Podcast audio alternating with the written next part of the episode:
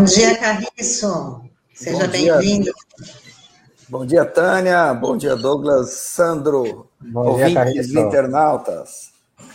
Bom dia, Carriço.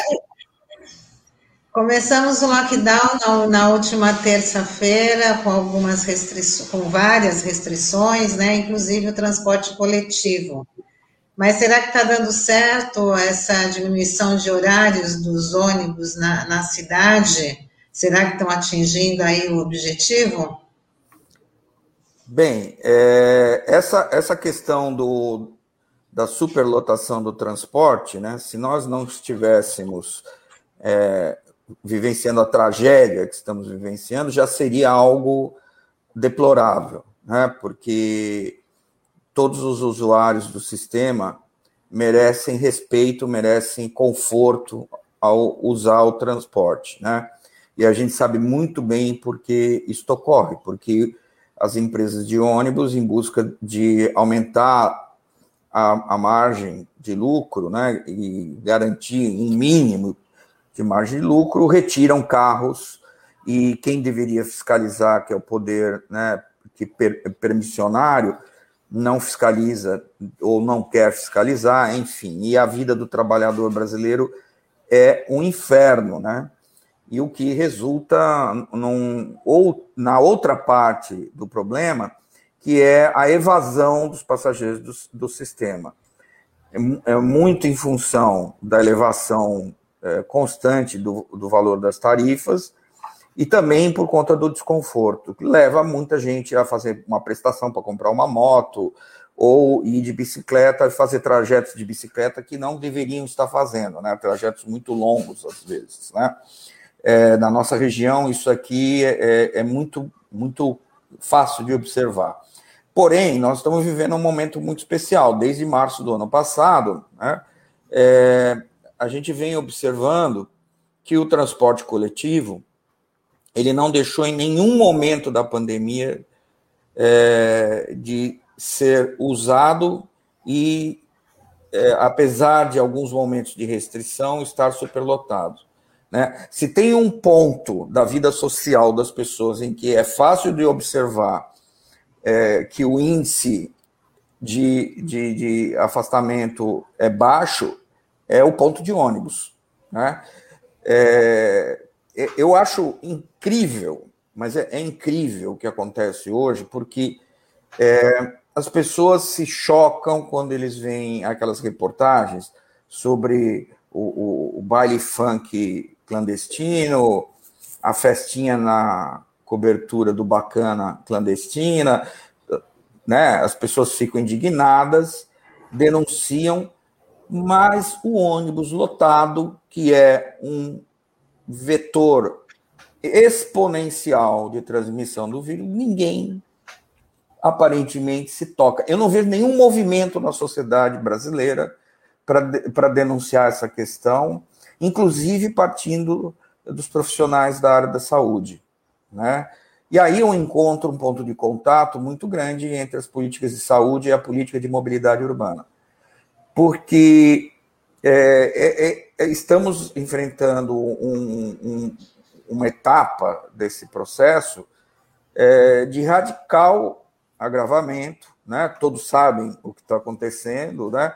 O vírus correu solto durante um ano, é, conforme ele é, é, é deixado livre, né? Ele vai mutando, né? Não é uma é, intenção deliberada do vírus. O vírus é uma parte de material genético que não tem consciência, portanto, ele não planeja fazer isso. É algo. São reações químicas absolutamente acidentais. Algumas resultam em cepas muito mais transmissíveis e muito mais letais, que é o que está acontecendo agora, por exemplo, com a denominada P1, né?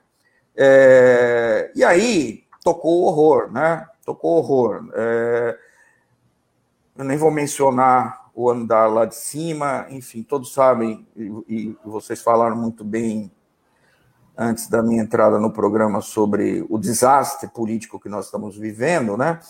Mas é, nós estamos é, vivendo um momento de confinamento, o chamado lockdown, que já deveria ter acontecido há muito tempo e que, se tivesse acontecido, conforme a gente viu na experiência de outros países, é, teria evitado a, a, a, formação dessas cepas, né? Esta é a verdade. Daqui para frente, nem a vacina será eficaz se não houver lockdown. Isso é bom que se saiba. Tem muita gente é, ingênua achando que se vacinar todo mundo nós estaremos salvos. Isto não é verdade. É que se articular essas duas coisas, afastamento e vacina, sem essas duas coisas juntas, nós não sairemos dessa, né? Portanto, a gente precisa ter uma solução para a questão do transporte. Não dá para continuar assim. Bem, aí vamos para a nossa região. Os prefeitos finalmente pegaram no tranco né, e se reuniram é, no Condesb, que é o órgão máximo da região metropolitana, né, que é formado pelos prefeitos das, dos nove municípios mais secretários de Estado, é, e deliberaram que o transporte municipal sofreria restrição de horário, né, como forma de desestimular a circulação das pessoas e contribuir para o lockdown. Bom, se essa estratégia vai dar certo ou não, eu não sei dizer porque no ano passado isso foi feito e, e contribuiu para concentrar passageiros em determinados horários e aumentar a superlotação dos ônibus. É, como eu estou mantendo rigorosamente o lockdown, eu não estou saindo na rua, eu não estou observando como os ônibus têm passado. Mas é, eu já tenho lido algumas notícias na imprensa que dão conta de que essa questão não está resolvida. Mas, para complicar, é, nós temos um sistema metropolitano imperfeito, né? E eu vou dar dois exemplos que são muito graves, na minha opinião. Um é o do saneamento e outro é o do transporte coletivo. Esses dois sistemas, né, o do saneamento é, operado sob concessão da Sabesp e o, tra o transporte coletivo operado pela MTU, que é, dá permissões né, para empresas é, privadas de ônibus operarem as linhas, os dois estão sob comando do governo do estado. Eles não estão sob comando da autoridade metropolitana. Resulta que o presidente do Condesb, o prefeito de Santos, quando deu a notícia do novo horário de circulação dos veículos, ele só pôde dar notícia no que é, tem a ver com o transporte dos municípios, porque ele não tem nenhum poder sobre o transporte metropolitano. Vejam a, o absurdo que chegamos, né? Quer dizer, a principal autoridade da região metropolitana não manda no transporte metropolitano. Quem manda no transporte metropolitano é o governador, né? que deve ter ouvidos bem abertos para os empresários de ônibus, né? visto que a qualidade do transporte ela é sempre muito criticada. Bem, eu andei pesquisando aí e descobri que a, a MTU não mudou é, os horários, os ônibus continuam circulando é, entre 4 horas da manhã e meia-noite. Né? Aqueles ônibus azuis que fazem a, as principais ligações intermunicipais aqui na Baixada Santista. Né? Portanto, é, apesar da, da tarifa desses ônibus ser maior do que a tarifa dos ônibus municipais, né? É, é bem possível que muitos é, é, munícipes estejam usando esses ônibus para circularem fora daqueles horários que os, as prefeituras quiseram é, é, evitar, né? Então, assim, tem toda essa contradição escancarada, seja no nível local, seja no nível nacional, e eu acho que a gente precisa discutir essa questão. Carriço, você acaba de dar uma informação, é, na verdade, um exemplo, né, da falta de coordenação mesmo. Né? A gente dizia aqui na abertura do jornal que um dos elementos que agravou a situação e nos trouxe até o ponto insustentável que a gente se encontra é a falta de uma coordenação central, é, que já tem até uma crônica né, dos diferentes episódios dos estados e municípios lutando como uma espécie de peixe na piracema, né, tentando subir, né, saltando contra essa dificuldade imposta lá de cima pelo governo federal. E aí você traduz aqui na, na tua coluna é, um episódio que dá conta disso aqui na região, porque como é que você decreta o lockdown e você não tem controle sobre o sistema de transporte coletivo que continua funcionando como se lockdown existisse? Não tem controle, não tem governabilidade, etc. Inclusive porque a gente é, concluiu, né, muita gente né, chegou a essa conclusão de que o lockdown aqui na Baixada ele foi, se não motivado, determinado pela antecipação dos feriados na capital. Que lá na capital teria o significado né, de manter as pessoas em casa, exatamente né, no, no distanciamento social, mas poderia ser traduzido por essas pessoas como: bom, eu não vou ficar em casa, eu vou para a praia. E aí, o que, que se fez? Né? naquele momento. Se tentou negociar barreiras sanitárias lá na saída das rodovias, sem sucesso. O que já mostra um ponto de descoordenação fatal né? nessa, nessa dinâmica que você está expondo aqui na tua coluna. Aí você traz uma constatação. Então, apesar de tudo, não temos governabilidade sobre as linhas de transporte metropolitanas, isso não é decidido aqui, e não sendo decidido aqui, continua funcionando normalmente, portanto, está fora da regra né, que a gente pressupunha é, de controle, e, ao mesmo tempo, é, é um fator de ineficácia né, para essas medidas que foram adotadas aqui, já em caráter de urgência e com toda é, o apelo né, para a população que entendesse o que está se passando. E o próprio Estado não tem coordenação para isso. Que, eu acho que é isso que você está acabando de nos dizer aqui, não é? O, o presidente do Condesv disse que ia con, é, pedir para né, consultar o, o, governo do Estado é, para ver se conseguia também é, limitar o horário. Eu, eu li uma declaração dele no jornal, né? nesse sentido, para ver se conseguia limitar o horário dos ônibus metropolitanos.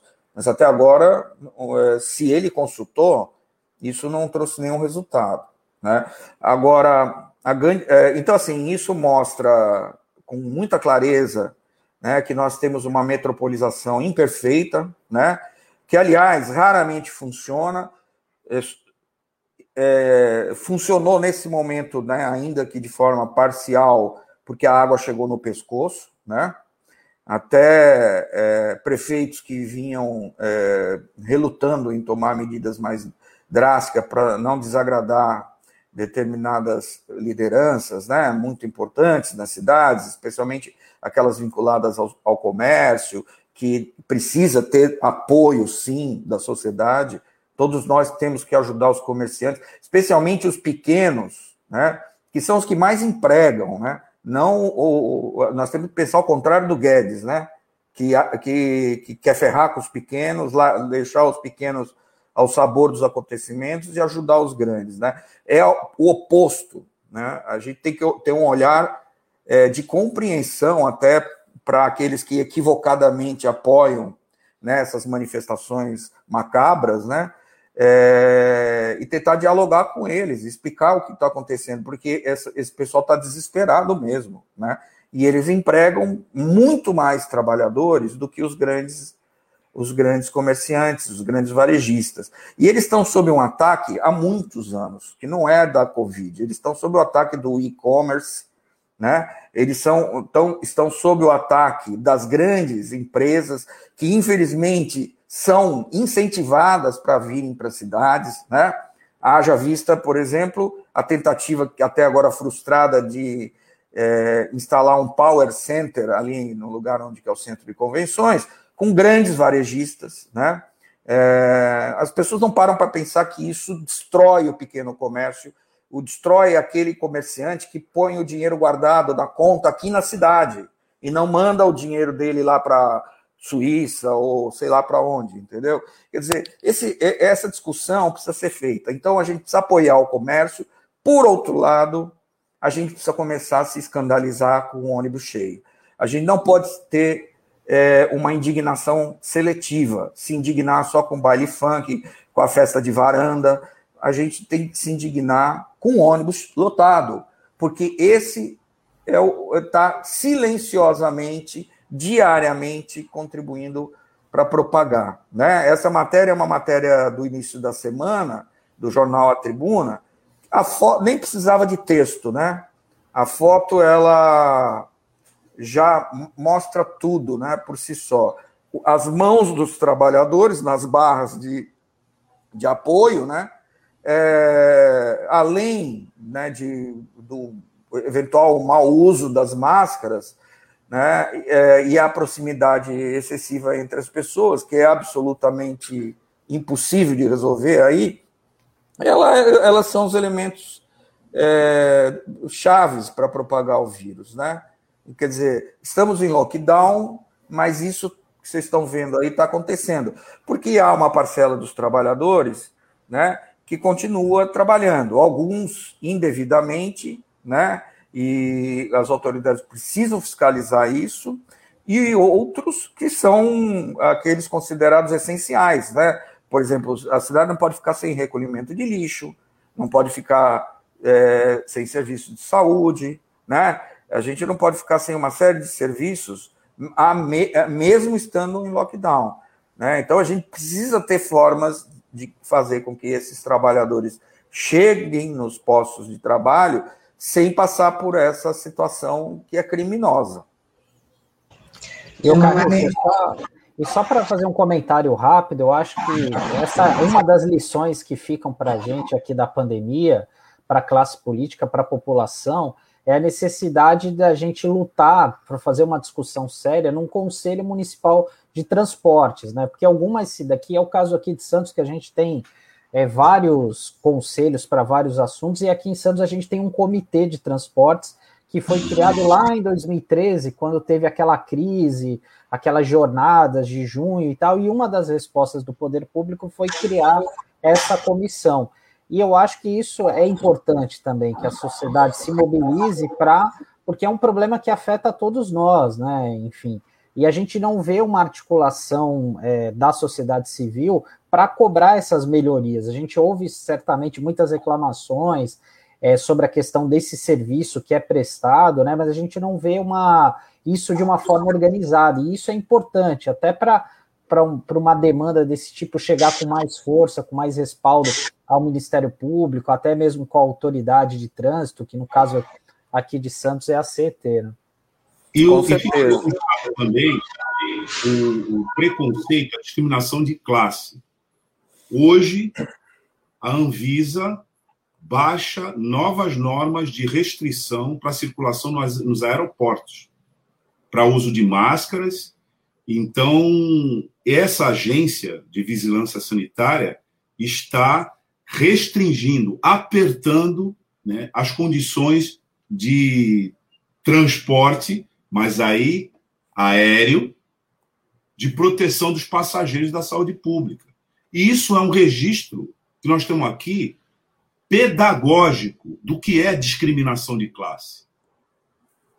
Porque o mesmo Estado que faz, nesse momento, é, isso aqui, inclusive, é, é, é matéria do, da hora na cobertura é, midiática, essas medidas restritivas da Anvisa, com proteção individual, em nome da saúde pública, esse mesmo Estado não enxerga, não vê esses trabalhadores que o Taio botou aqui, nosso editor, né, imagens, aliás, é, bastante ilustrativas né, do que nós estamos falando, é, aqui fica bem nítida né, a discriminação de classe com que se governa esse país. Porque aqueles trabalhadores, como disse o Carriço, que precisam, eles não têm alternativa. Correr risco, primeiro, eles não têm a garantia de que, se contrair o coronavírus né, e tiver consequências de qualquer ordem, eles não têm a garantia que isso é acidente de trabalho no trajeto, como já explicou o pardal aqui. A legislação retirou isso da pandemia. Segundo, esses trabalhadores é, estão por conta deles próprios. Terceiro, o Estado, além de não fazer o que faz com a classe média, que pode voar, né, em termos de transporte, portanto, se dirige a ela, o Estado sequer se dirige a essa população, como disse o Carriço aqui. Então, é importantíssimo que a gente é, conte né, com especialistas, e acho que o Carriço é um exemplo disso aqui. É um arquiteto, é um urbanista, mas tem a sensibilidade de entender esses filtros de classe, né, que, sobretudo, justificam o fato da gente colocar o que quer que a gente faça a serviço da humanidade. Né? Como é desumano esse tratamento. Nós estamos tendo bastante interação aqui, a Tânia é, já, já tinha sinalizado aqui que, que precisava ler, né? E, e nós estamos sendo acompanhados aqui. E, Sim, tem bastante gente participando. Eles estão. Né? Tá, colocou aqui na tela que a Elisa Riesco me chama a atenção o perfil dos trabalhadores que estão sendo obrigados a se exporem. Que tristeza saber que pobres, pretos periféricos, sempre na outra ponta da corda mais fraca. É, o Luiz Cláudio dos Santos, perdoe o termo um tanto pesado, mas Santos tem verdadeiras quadrilhas dominando o transporte, o lixo, a construção civil e etc. O P Marcos 69, além do sistema de saúde e limpeza pública, fornecedores de alimentação e trabalhadores do porto, que também é considerado essencial e tem uma quantidade de trabalhadores é grande. E o Rock Furtado fala que sem renda básica vai ter sempre trabalhador sacrificando sua saúde para buscar o sustento de sua família. Infelizmente, culpabilizar o povo é fazer o jogo da elite do atraso. E a Elisa Riesco fala que Araraquara é um maior exemplo que temos de lockdown em que o Edinho conseguiu fazer de modo coordenado para reduzir o ritmo de transmissão do vírus. Falta vontade política na maioria dos governos ressaltando que Araraquara reduziu aí bastante o número de contaminados, o número de, de, de mortes, devido a essa ação do, do, do, prefeito Edinho.